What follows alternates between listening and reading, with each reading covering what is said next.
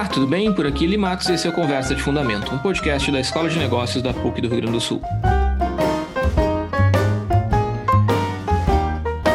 Sejam todos bem-vindos aqui ao episódio de número 59, quase 60 episódios. Hoje gravando ainda de modo online, possivelmente aí Vamos torcer para que tenhamos vacina e tenhamos uma virada de chave nessa situação tão complicada que a gente está vivendo e que para o ano que vem a gente consiga inaugurar o ano letivo gravando presencial. Né? Não sabemos o que vai acontecer, mas a gente segue na torcida para que as coisas se encaminhem para o bem. E comigo, minha bancada de fé, Osmar Tomás de Souza, como vai? Tudo bom, Eli? Tudo bom, pessoal? Tudo certo. Lelis Partel, como vai? Tudo bom, Eli? Tudo bom? Uh, o Osmar parecia meio desanimado, né? Pois é, né, cara? Tá meio tá, triste. Tá dormindo, Osmar? Não, eu tava assim, entre um gole de chimarrão e outro, me pegou meio de surpresa. pegou se engasgando. Peguei me engasgando. Muito bem, então vamos lá, gente. A Estefânia está cuidando do Henrique, não pôde estar com a gente gravando hoje. Um beijo para eles. Muito bem, hoje a gente quer falar sobre um assunto que está virando é, trending topics nas conversas é, entre as pessoas aí. É, com a chegada das festas de final de ano, veja só, estamos em novembro, a gente está gravando dia 4 de novembro. É, daqui a pouquinho é Natal, daqui a pouquinho é Ano Novo, daqui a pouquinho é janeiro e fevereiro, férias, e aí a gente vai fazer o que da vida nas férias? Como é que a gente vai se organizar para as férias, vai dar para tirar férias. Uh, quer dizer, isso a gente já sabe que não vai, né? Não vai dar para tirar as férias como a gente costuma fazer, é, porque a dinâmica está sendo outra. Mas como é que vai ser? É, como é que a gente vai se organizar? A gente já sabe de coisas do tipo fronteira com o Uruguai fechada para brasileiros, né? ou seja, um destino tradicional, uh, especialmente de gaúchos, uh, está impedido esse ano. No verão não, não vai ser uma alternativa, né? Então, o que, que a gente vai fazer? Como é que esse setor está se comportando? A gente tem uma retomada dessas atividades é, um pouco não consensual, digamos assim, ou seja, a gente tá, tá havendo retomada, mas ao mesmo tempo a gente tem algumas coisas com que se preocupar, e o exemplo são os últimos dois feriados que nós tivemos em outubro e agora início de novembro, com praias catarinenses uh, absolutamente lotadas, sem nenhum tipo de respeito a protocolos de distanciamento, é uma coisa que nos preocupa, e bom, essa é realidade com a qual a gente vai ter que lidar. E para conversar sobre isso, a gente convidou o nosso colega professor da Escola de Negócios, que também já atua com consultoria na área de turismo há muitos anos, o Maurício Scheidauer. E aí, Maurício, como vai? Opa, tudo bom, Eli? Tudo bom, Osmar, Lelis? Prazer em revê-los. Saudade dos colegas. Tá vendo aqui que nós estamos oito meses afastados da nossa universidade, não podemos fazer aquelas trocas diárias que nós tínhamos lá, né? Então, realmente Estamos passando por um momento muito diferente, tanto na área da educação e também na área do turismo, né? O turismo onde, onde eu circulo muito, muito tempo, né? Um, um segmento né, importante para o Rio Grande do Sul. E nós temos aqui, então, um, um ano atípico, né? Um ano onde as pessoas não esperavam, né? Fazer essas essas alterações, essas mudanças nos seus negócios, nos municípios, tomar é, ações que realmente vai restringir a circulação de pessoas e o turismo acaba sendo afetado, né? Entre vários, vários, vários segmentos. Então, Estamos aí para conversar com vocês, Muito trocar bem. algumas informações, né, ver as, uh, passar minhas percepções né, em relação ao que eu estou vendo, na né, questão, de repente, política pública, nas questões, né, como é que vai ser esse movimento com as prefeituras e também uh, os empresários, né, como é que os empresários uhum. Estão, uhum. estão se preparando, os protocolos, enfim, como é que nós estamos vendo e percebendo isso. E, por último, o comportamento, né, o comportamento das pessoas para, uhum. uh, para uh, fazerem suas viagens, enfim. Show de bola.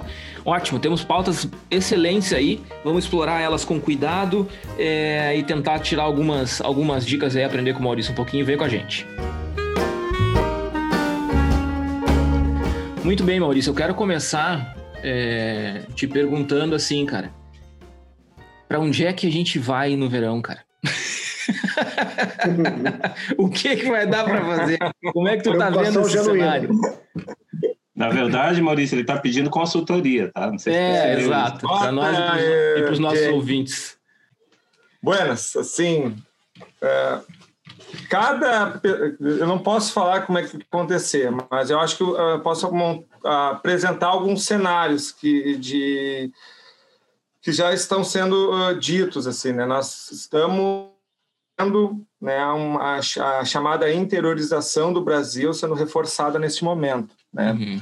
Nós temos o forte do sol e praia, né, as pessoas querendo ir para o litoral, né, tanto no Rio Grande do Sul, né, nós temos o litoral norte, o litoral sul e também os municípios que fazem parte da.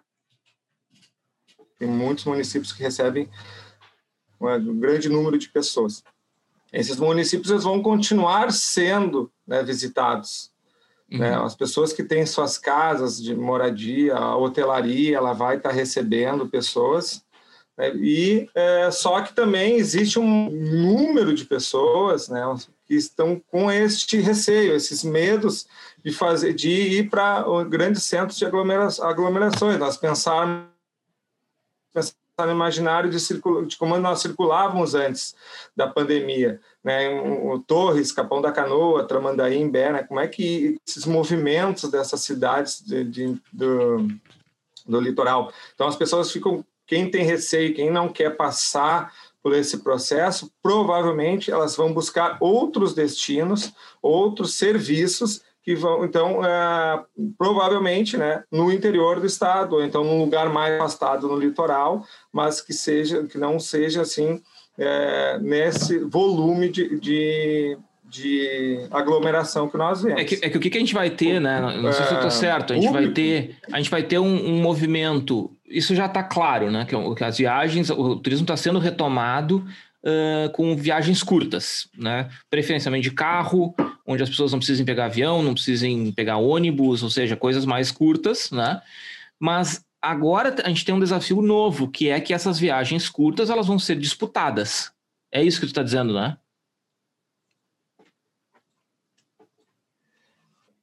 De, depende do, do, destino. Sim, né? Os destinos mais consolidados que nós temos, né, de Serra Gaúcha e litoral, vai gerar oportunidade para novos destinos surgir, novos empreendimentos surgirem em outras regiões turísticas e essas, então também a, a procura vai aumentar para essas regiões. Por, é, porque que a gente fala assim, Serra Gaúcha, né, uma região que é que já vende, se vendia, ela já está num cenário nacional, ela já tem essa imagem construída e consolidada, tem muitos serviços turísticos, tem um bom, uh, uh, uma boa de, serviços gastronômicos, então faz com que as pessoas também comecem a pegar dentro da sua, no seu, né, na sua escolha do que eu quero fazer. Se eu não quero ir para Florianópolis, um exemplo, que vai ter esse imaginário de acúmulo de pessoas, eu vou procurar algum lugar, né, tipo Garibaldi, Bento, é, São Francisco Paula, Gramado e Canela entram nesse movimento, num certo receio para as pessoas, porque são realmente destinos que, que uh, recebem muitas pessoas, mas vão ganhando espaços nesses cenários, né, nesse período de verão, cada vez mais uh, vai ter mais presença. Assim. Então, a gente vê isso já, trabalho com alguns empreendimentos naquela região, né, o número já de reservas sendo consolidadas, né, o número de uh, sendo já uh, finalizados em vários, em vários estabelecimentos. Uh, então, todos a gente, então, por isso que a gente já vê esse cenário crescendo cada vez mais para esses destinos que uh, passam uma certa segurança né, na questão de a pessoa poder circular, que vai ter um menos acúmulo de pessoas. Então, isso faz com que esse movimento ande nesse sentido. Então, por isso que nós vamos competir. Ele, em nenhum momento, nós, quando nós montamos né, lá as estratégias de planejamento, se falou em, em, em, diminuir a desconto, porque realmente a gente via que a procura, eles veem que a procura é muito boa, uhum. né, eles estão se adaptaram, depois eu vou falar um pouco mais sobre isso, né, para recebimento.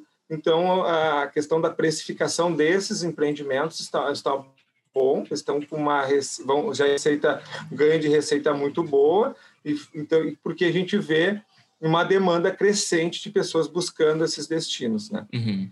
No litoral norte eu não tenho nenhum trabalho né, de consultoria que eu faço lá com eles. Mas já trabalhei no Litoral Norte, tenho muitas pessoas conhecidas lá e a gente sabe o, o quanto isso, o quanto o turismo ele vai ser é, é importante para aquela região nos três primeiros né, meses do ano.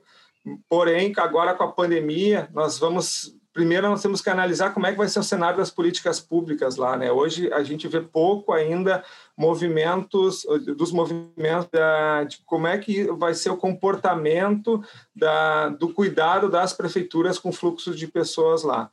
Tá? Então isso é uma coisa que nós vamos também discutir um pouco mais, porque passar, passado acho que as eleições muda-se um pouco o cenário, porque daí a gente consegue ah, a organizar mais como é que vai ser a Litoral Norte, que vai ter que ter uma série, uma série, uma série de cuidados, porque a gente já viu nos últimos dois feriados, como vocês falaram, né? A gente saiu na imprensa, quem visitou, né?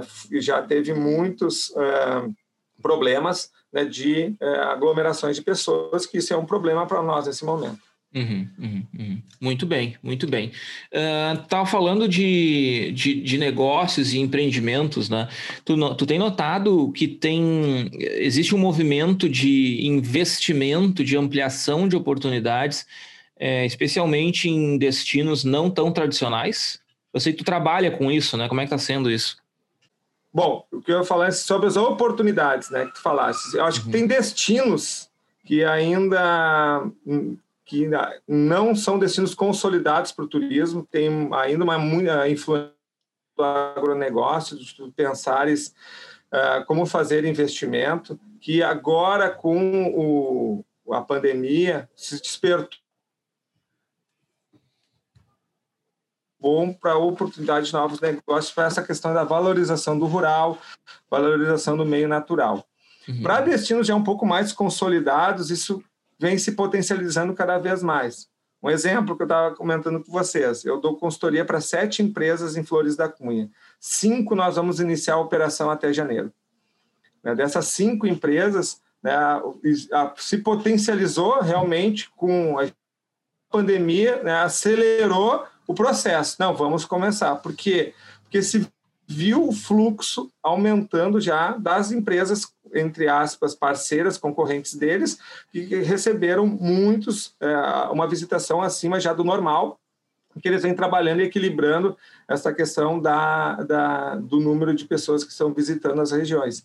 Então, o destino que vem é, crescendo e vai crescer cada vez mais, ele realmente já existe um grau de investimento, muitas é, negociações já partem por, por, por grupos formandos já alguns grupos empresários locais aqui fora que vêm vem fazer as, algumas especulações para trabalhar com a questão da, da, desse movimento novo que vem surgindo aí essa onda nova que a gente chama né, do turismo que vem se surgindo aí nas, nas regiões tá? Uhum, uhum. então quando nós temos uh, dentro do estado do Rio Grande do Sul né, o potencial crescimento é, do número de turistas anualmente, porque a gente vende essa questão do charme também, da, do positivo da nossa, da nosso, do nosso destino, faz com que é, muitos novos outros negócios vão, vão sendo é, planejados para essas regiões. Né? Então, nós temos aí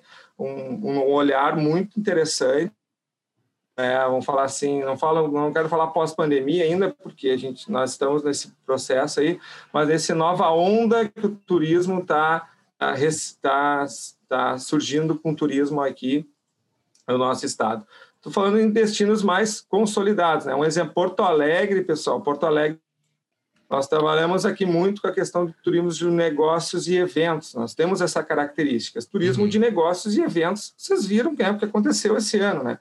Então, eu, o professor Adelar e nosso colega da Escola de Negócios, fizemos lá em 2015, mano, trabalhamos numa pesquisa que nós vimos que o setor de eventos em Porto Alegre empregava mais de 5.100 pessoas, né, diretamente. Uhum. Aí a gente sabe quantas mil pessoas realmente ele foi, é, é, foi atingido né, o destino de Porto Alegre para a gente não conseguir pulverizar, trabalhar com as questões dos eventos, né, com as questões do turismo de negócio também. Então, as empresas aqui têm um outro, né, elas têm um, estão com um outro desafio.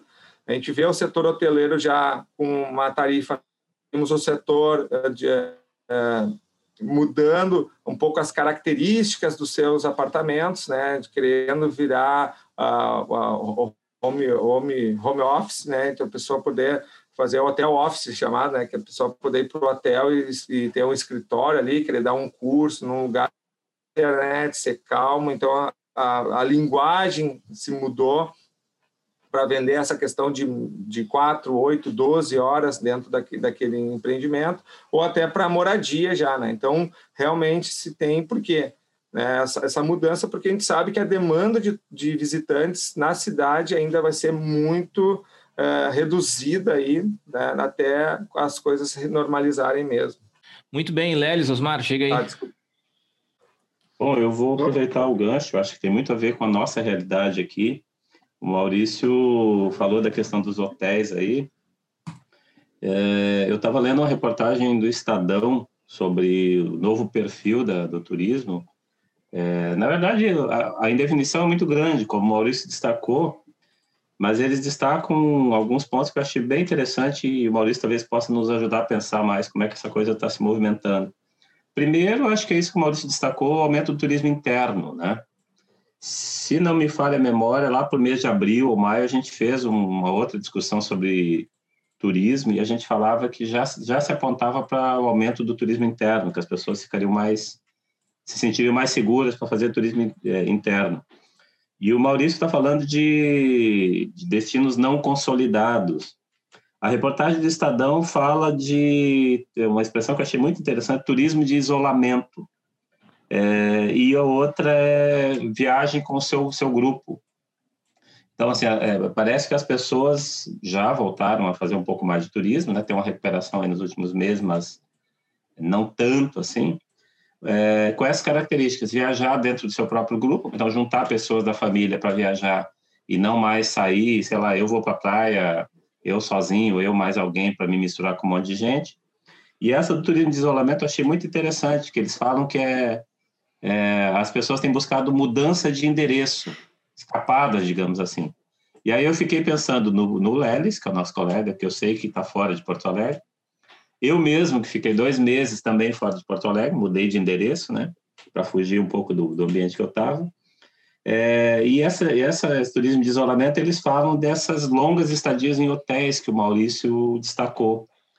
É, eu queria saber dele, assim, se ele tem tem acompanhado isso, se isso é uma coisa que já dá para perceber, por exemplo, aqui no Rio Grande do Sul, essas escapadas, digamos assim, das pessoas mudando de endereço, mas principalmente essa coisa de hotel de longa duração que ele falou aí um pouquinho no final da, da última intervenção dele, que me parece que é uma coisa muito interessante. Os hotéis, é, é, o setor pensando uma nova estratégia é, diante dessa realidade que é tão atípica, né, em relação a, ah, o que, que as pessoas vão fazer agora de turismo, se ele tem observado que isso efetivamente já está tá tendo algum impacto no setor de turismo. Ah, muito boa a tua pergunta, Osmar, porque isso realmente é uma, uma ação, uma prática que nós vemos vivenciando aí semanalmente, tá? Eu tenho alguns clientes que são da, da, do setor hoteleiro, não de Porto Alegre, mas fora, né? A, única operação que eu trabalhava em Porto Alegre é foi um hostel e, por enquanto, ele não conseguiu iniciar, justamente por esse baixo é, movimento que tem, né? demanda muito pouca, todo mundo ofertando. Então, a, a, operação do meu cliente aqui de Porto Alegre está encerrada por enquanto. Mas no interior, ao contrário, tá? No interior, principalmente quem tem é, vende o conceito de espaço natural isolado uh, com vistas, né, com, que, com um serviço que tu possa uh, desenvolver no quarto. Então, eu estou prestando consultoria para uma, um, uma família lá em Nova Petrópolis, que todo a gente vai construir do zero o hotel lá, tá? Um, um hotel com, vai ser em formato de chalé, enfim, e ele é para lado da região do Malakoff, e todo ele já vai ser, vai ser, já está sendo uh, construído em cima desses conceitos, tá? Das pessoas terem a sua privacidade, as, as pessoas poderem fazer, é, usar aquele ambiente para ti seguro e estar isolado naquele espaço.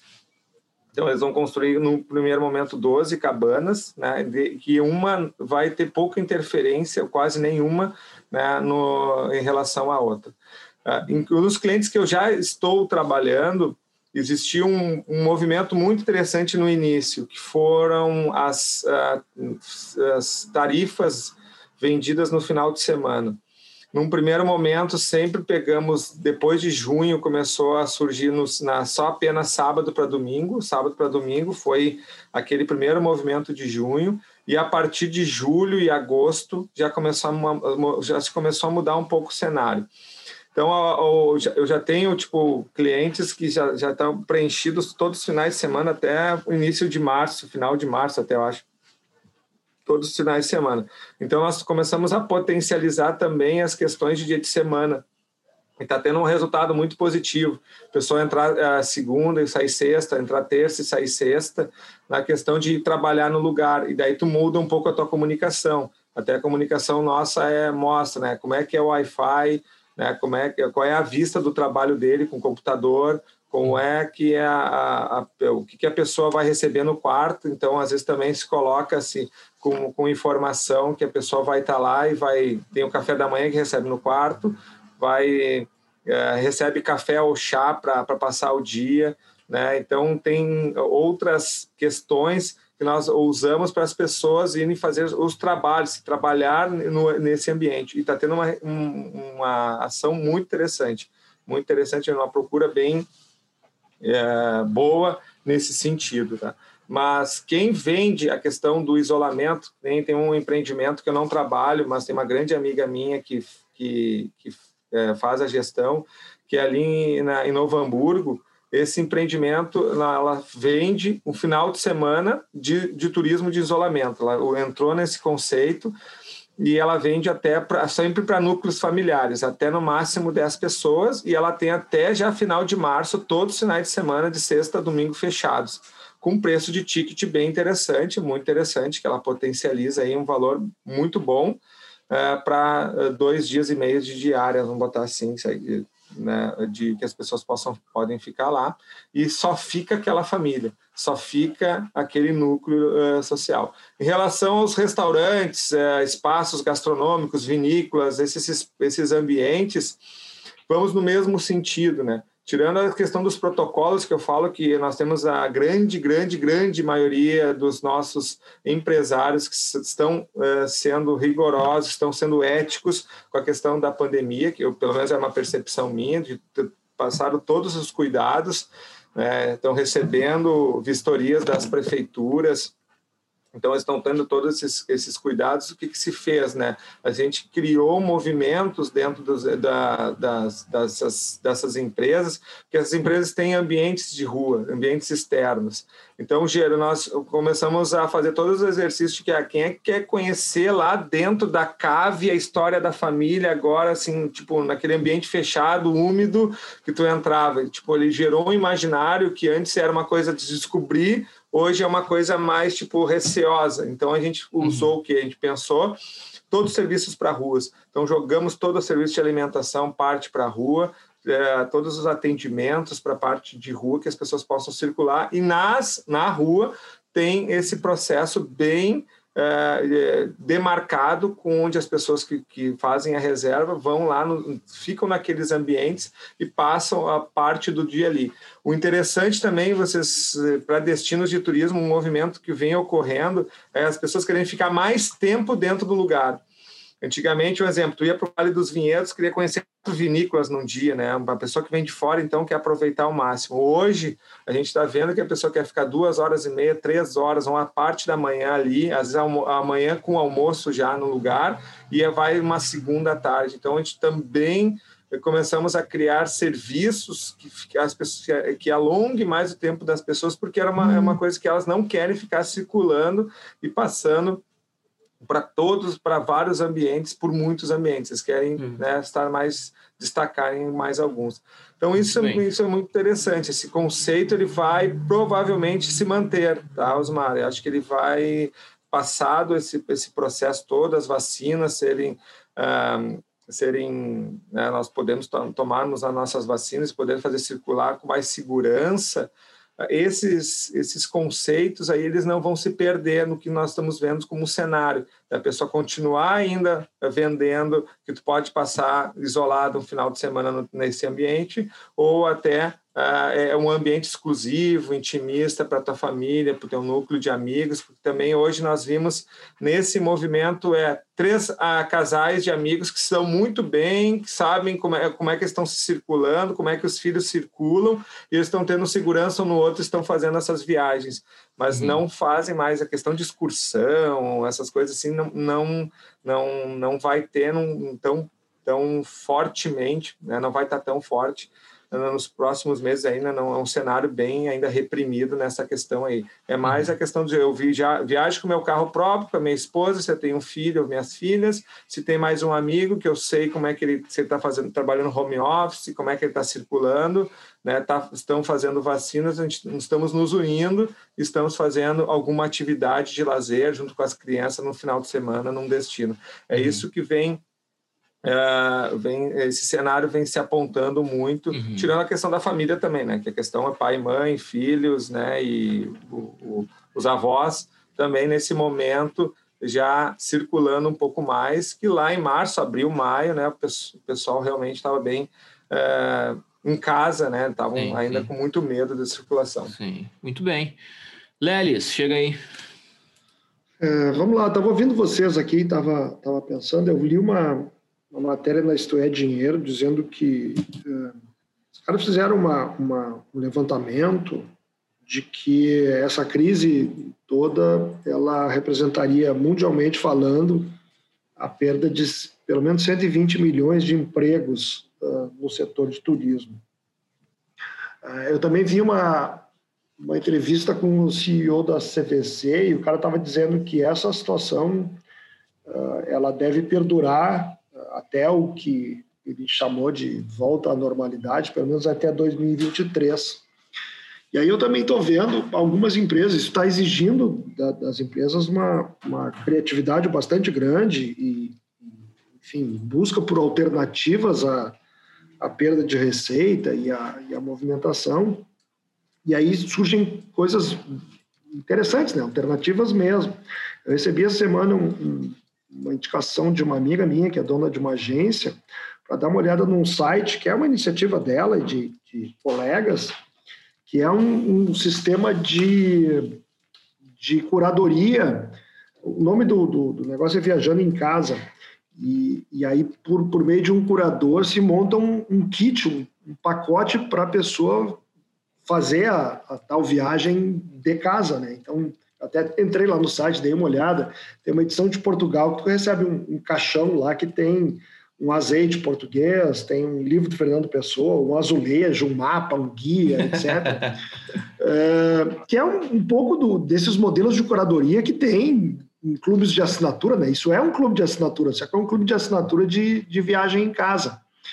E, e eu queria provocar um pouco, Maurício, se, se, se Existem outras iniciativas nesse sentido. O que, que, que, que esse, esse povo todo que está envolvido com o setor, o que está inventando, já que talvez a, a retomada, o, o, a, o, reaquecimento mais pleno do, do setor de turismo demore um pouco, né? Então, se tu está vendo, Maurício, algumas iniciativas, não como essa, mas iniciativas uh, criativas e mudanças de, de postura de, de pessoas que estão envolvidas nesse setor.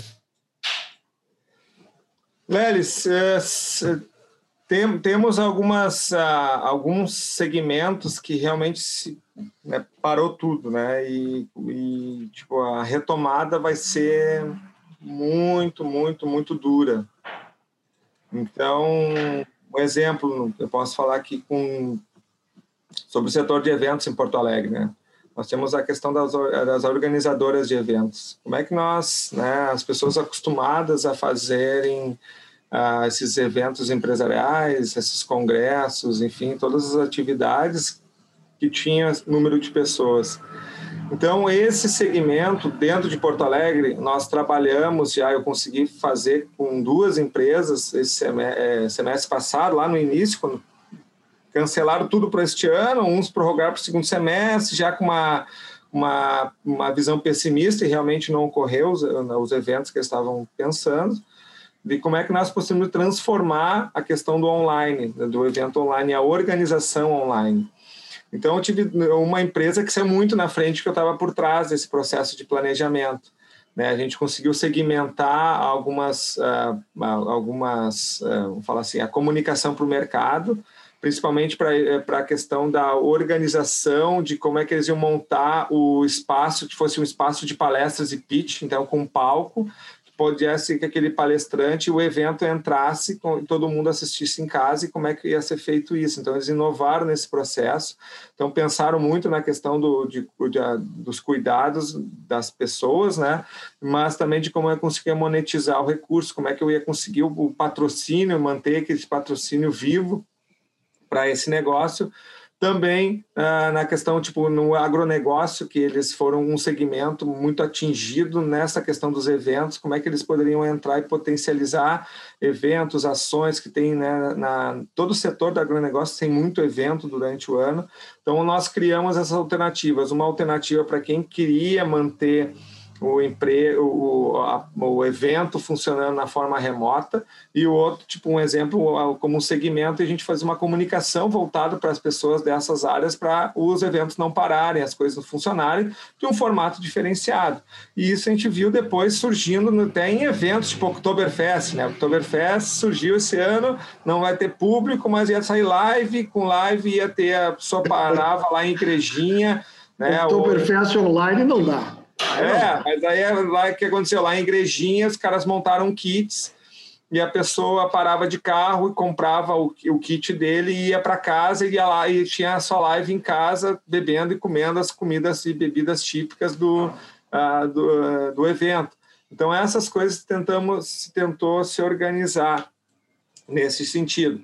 Mas questões também de quem tinha agência de viagens é uma coisa que pegou muito. As agências de viagem trabalhavam com emissivo. Eu vendo Europa, eu te levo para lá, faz aquela venda de segurança. Uma coisa que a gente faz, fala que no interior do estado tem muita empresa que é de agências de viagens que as pessoas é, confiam no dono e o dono leva a pessoa para a Europa, para vários lugares.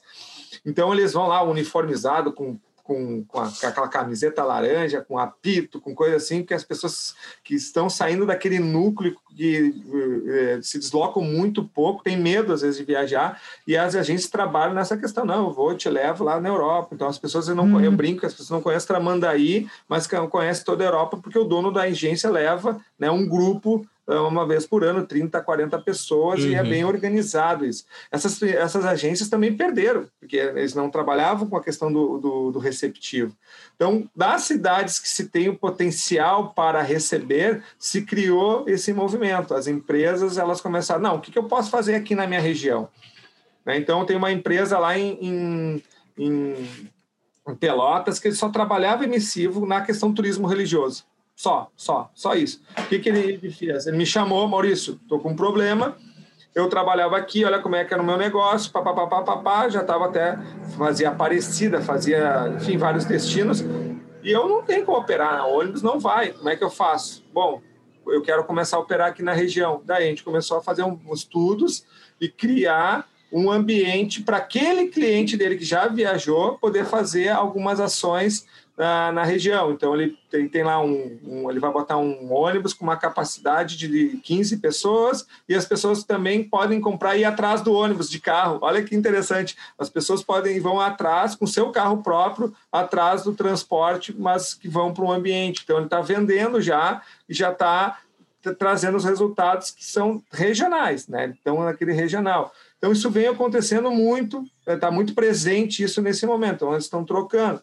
A mesma coisa é quem é do setor lá de quem é, é guia de viagens, provavelmente, é, que também a mesma coisa, os guias, eles geralmente eles fechavam parcerias com as operadoras, é, que nem a CVC que tu falaste, que trabalha com a massa, ele vai lá e compra 100 mil Uh, 100 mil passagens de avião para Fortaleza, né, 120 mil uh, diárias de hospedagem numa tacada só e Nossa. trabalha com a massa. Né? Eles, eles, perderam. Isso acabou. Então, é, isso, é, nesse momento se perdeu. Uhum. Então, eles estão num outro processo. Os guias que recebiam essas pessoas, como é que eles fizeram? também começaram a mudar. Não, peraí, vou atender um casal, vou atender uma família, vou atender um núcleo de amigos. Então, começa a se, se, uh, se colocar à disposição nisso. Usam as plataformas que se tem, né, as plataformas próprias de turismo, que as pessoas vão identificar lá no TripAdvisor, né, ah, guia no tal lugar. Bom, tá lá o cara lá, tá lá se colocando lá como uma pessoa que, que, que pode fazer esse guiamento exclusivo, personalizado. Então, tem outros guias que criaram roteiro, né, então criaram ações, tipo, eu vou fazer um roteiro uh, que dentro da, de, uma, de uma área que a pessoa não sabe o que vai fazer, sabe que vai, vai, vai pagar o ingresso, mas vai ser. Eu vou levar ele para três empreendimentos e almoçar e o valor do ingresso eu que eu que vou conduzir. Então é uma guiada às cegas que é chamada. Então essas ações veio apareceu agora, né? Porque senão as pessoas paradas, né? Elas realmente hum. é, uhum. iam sofrer mais ainda, né? Então, elas tiveram que olhar o mercado, olhar o, seu potencial nessa, nesse momento e, bom, como é que eu trabalho com isso? Né? E daí eu retomo para Porto Alegre, mesma coisa a hotelaria. Se a hotelaria ficar olhando, olhando, olhando para né, quem vai vir para Porto Alegre para um evento, para um congresso, para trabalhar, né, ela vai, as operações vão fechar. Né? A gente vai ter muito pouco movimento ainda nesse sentido. Gente, então tem que se, se reinventar. Então uhum. o pessoal se reinventou nessa, nessa, nessa área que, que eu é, olhei, tá, é, é Lelis? Né? Então, mais ou menos o que eu, que eu vi por aí. Deve ter vários outros movimentos aí que ocorreram que eles não chegam para mim ou às vezes a gente não não percebeu. Mas tem muita coisa nova que surgiu por causa da, da pandemia. Uhum. Muito bem, muito bem, Maurício. Uma última pergunta para a gente encerrar, assim, eu te pedi um, um exercício prognóstico, assim, tá? É, a gente não sabe bem como... É, a gente não vai... Não, a gente não sabe bem como vai ser o verão, né? A gente não tem certeza. Uh, a gente não sabe como vai se comportar, como os números da pandemia vão se comportar. É, a gente não tá a gente está meio que tateando ainda, né? Tu acha que esses empreendimentos e o setor de turismo como um todo, ele está ciente disso e está eventualmente preparado, ou mais preparado que estava no início, para um, um movimento eventualmente pior do que se imagina? Como é que tu enxerga isso? Eu acho que todo empresário do turismo no início da pandemia, né, ele foi se pegou muito de surpresa e fez com que a, o pessimismo desse fosse lá embaixo, né? Então, a retomada em alguns lugares, né, as, foi já foi, foram rápidas em alguns em alguns sentidos e eles estavam ainda com parte dos funcionários afastados, né? Porque colocaram no seguro-desemprego aquele benefício que o governo trouxe para tentar mudar. Então, tiveram que ajustar, azeitar um pouco o seu operacional, porque não tinham pessoas, né? Em, alguns casos ocorreram isso.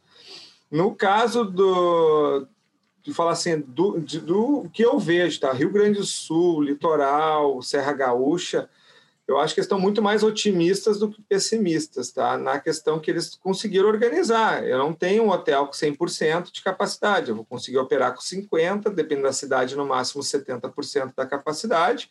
Né? Eu fiz todo um trabalho com de, de a pedido né, de toda a Organização Mundial da Saúde, das prefeituras, hum. do governo do estado, para gerar esses protocolos sanitários e eles, eu falo grande, grande, grande parte desenvolveu isso. As prefeituras, quem em destinos mais consolidados fizeram um tipo de auditoria, passaram pelos empreendimentos e os que estavam adequados criaram um selo, né, que é o, o selo do seguro, uh, turismo seguro. Então, esse movimento né, a gente vê que nas, na maioria com quem eu trabalho, ele, tá, ele não é um movimento de pessimismo, não. Tá? Uhum. O que eu acho que existe é um cuidado que nós temos que que é um outro lado que é as políticas públicas, as prefeituras, como é que elas vão comportar com isso?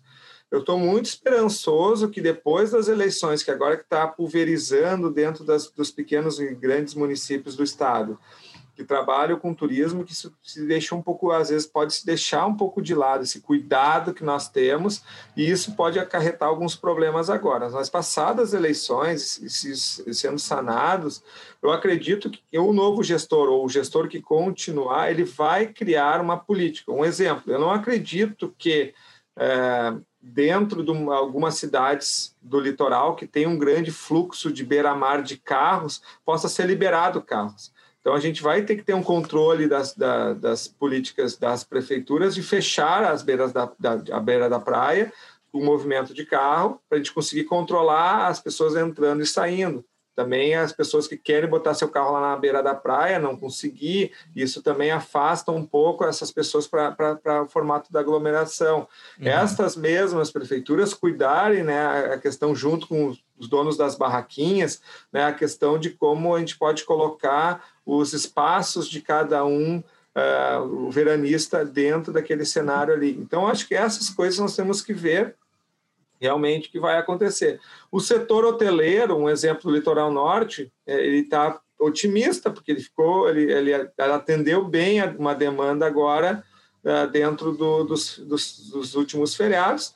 Nós temos uma, eu chamo uma massa populacional, que é um grande número de pessoas que, que fazem viagens na América Latina, fazem viagens para outros, uh, Europa, Estados Unidos, Caribe, Ásia, que não vão viajar, que vão estar aqui dentro do estado, e essas pessoas realmente vão fazer, vão circular, vão, ou os estados vizinhos, elas vão circular, e provavelmente nós vamos ter, então, esse, esse, é, esse movimento ocorrendo, e o, e o empresário né, é, otimista com isso. Né? Agora, claro, de novo, né, eles vão estar sendo sempre rigorosamente eles mesmos se cuidando, cuidando um ao outro, cuidando o visitante e tentando, junto com as prefeituras, achar uhum. esse, esse equilíbrio. Porque tudo que desequilibra, principalmente no tempo de pandemia, vai gerar um impacto negativo impacto uhum. negativo naquela região. Hoje ela pulveriza que nem né, pelas redes rapidamente. A região perde muito com isso.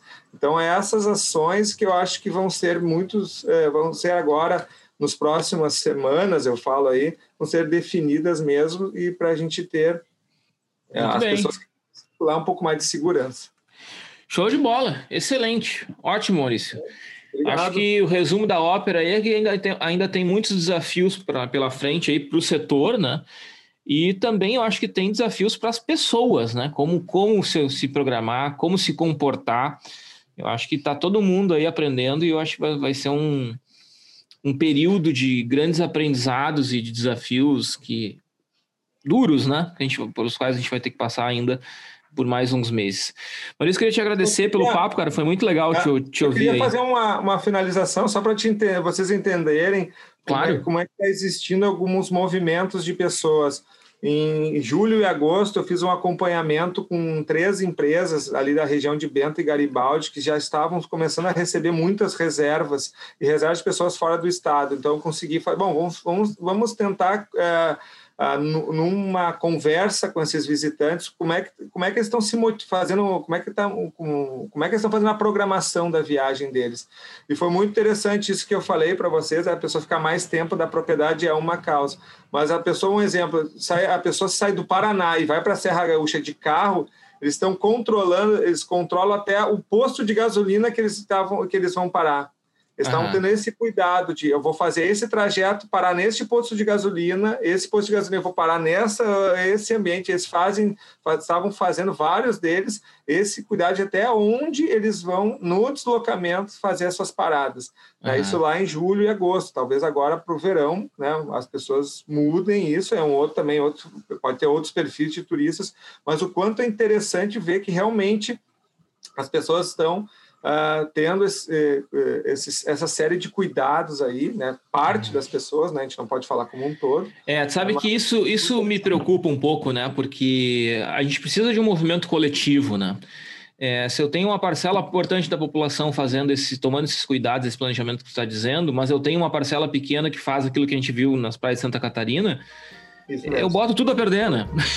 É. É, é, é, é, realmente isso me preocupa bastante. Né? Eu, eu acho que vai precisar da prefeitura lá na, na, nas é. praias, tanto nós como de Santa Catarina, né, tentando organizar isso, senão que ser... coisa, né? Vai ser, vai ser, vai ser um, um movimento interessante de observar, assim, porque eu acho que vai demandar uma organização importante. Beleza, Maurício. Obrigado, cara, por ter nos atendido, ter conversado com a gente. Foi um papo bem legal aí. E te agradeço e volte mais vezes aí pra gente conversar, porque eu acho que a gente ainda vai ter bastante assunto é, aí, sobre turismo. Pela... Obrigado pela lembrança de vocês, saudade dos amigos aí. Então, foi muito bom revê-los aí. Falar desse tema aí, que é um tema muito, muito interessante. Show tá? de bola. Um grande abraço a todos. Valeu, um abraço, Maurício. Um abraço, Maurício. Um abraço.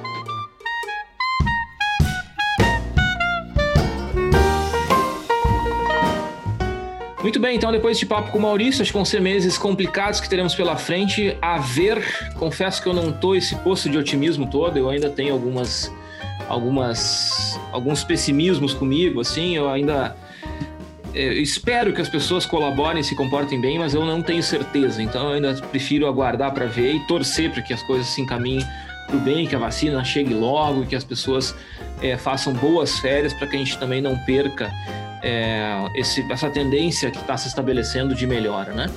Tá bom, então vamos lá, vamos dar uma, uma, animada nesse papo e vamos falar do nosso top 3.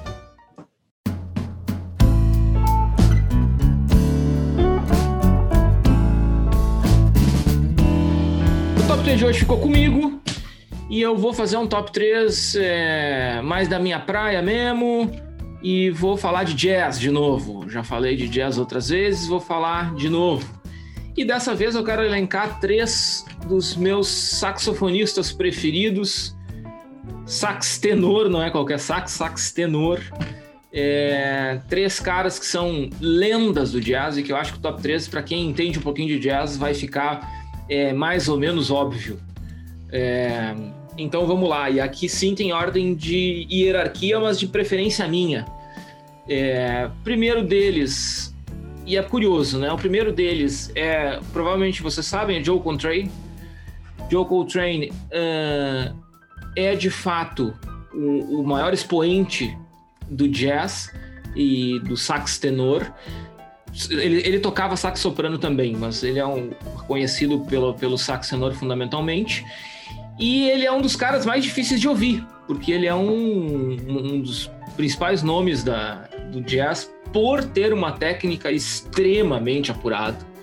E aí eu vou indicar para quem não conhece Joe Coltrane que comece ouvindo o Joe Coltrane por um álbum chamado Blue Train, que é um álbum um pouco mais fácil, um álbum de 58, é um álbum um pouco mais fácil de ouvir e ainda assim tu consegue perceber a genialidade de Joe Coltrane, então fica esse aí meu primeiro minha primeira referência. O segundo, em ordem de preferência, é o Dexter Gordon. Assim, lembrando, né, o Joe Coltrane morreu jovem, morreu em 67, morreu em 1967. Teve uma carreira relativamente curta.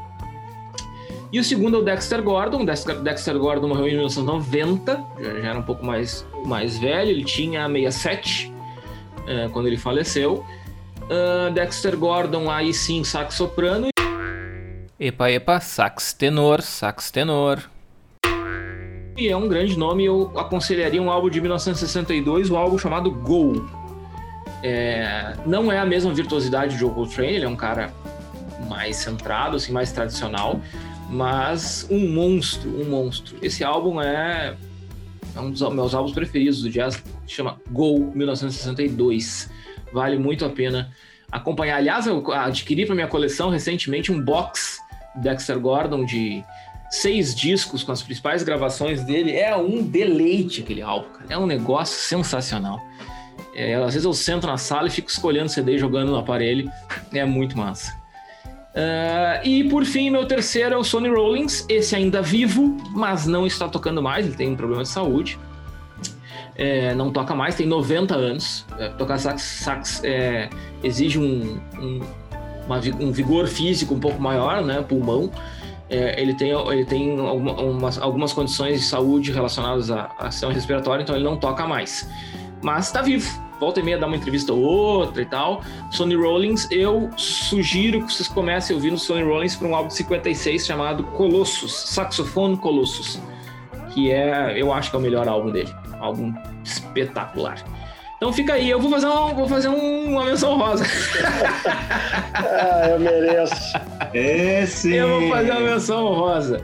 Eu vou fazer uma menção honrosa. Os ouvintes estão pedindo menção honrosa. É, os caras estão começando a se, a se manifestar, né? É, eu acho que a menção honrosa ela poderia ficar, na realidade, com duas menções honrosas, assim. É, ela poderia ficar com Hank Mobley, eu acho que é um, um, saxofonista um pouco menos conhecido, mas no mundo do jazz é muito conhecido, Hank Mobley. Uh, e, e eu vou fazer uma outra menção honrosa então para o Wayne Shorter. O Wayne Shorter ainda vive, é, mas ele não, ele ainda toca um pouquinho, tá? Mas não é, não, não, não performa mais, né? Ele tem 87 anos hoje, ele ainda toca um pouquinho, mas não, mas não, não é exatamente um performer mais, né? Tá, tá, tá idoso. E eu sugiro o álbum de 64, Speak No Evil, que é, acho um dos, eu acho que é o melhor álbum dele. O Wayne Shorter, então. Fica aí.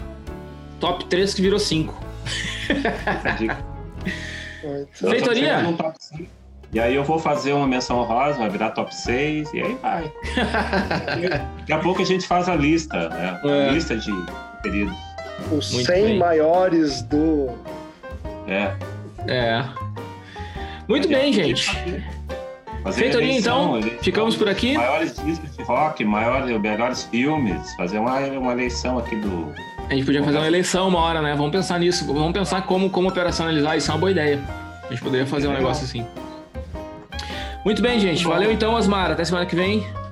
Valeu, Eli, Lelis. Um abraço, um abraço, pessoal. Até semana que vem. Valeu. Lelis Partel, até semana que vem. Até semana que vem. Abraço para vocês. Valeu. Ficamos por aqui então, Conversa de Fundamento. Siga a gente nas redes sociais, arroba Conversa de Fundamento e o Instagram da PUC, arroba PUCRS e da Escola de Negócios, arroba Escola de Negócios PUCRS. Um abraço e até semana que vem.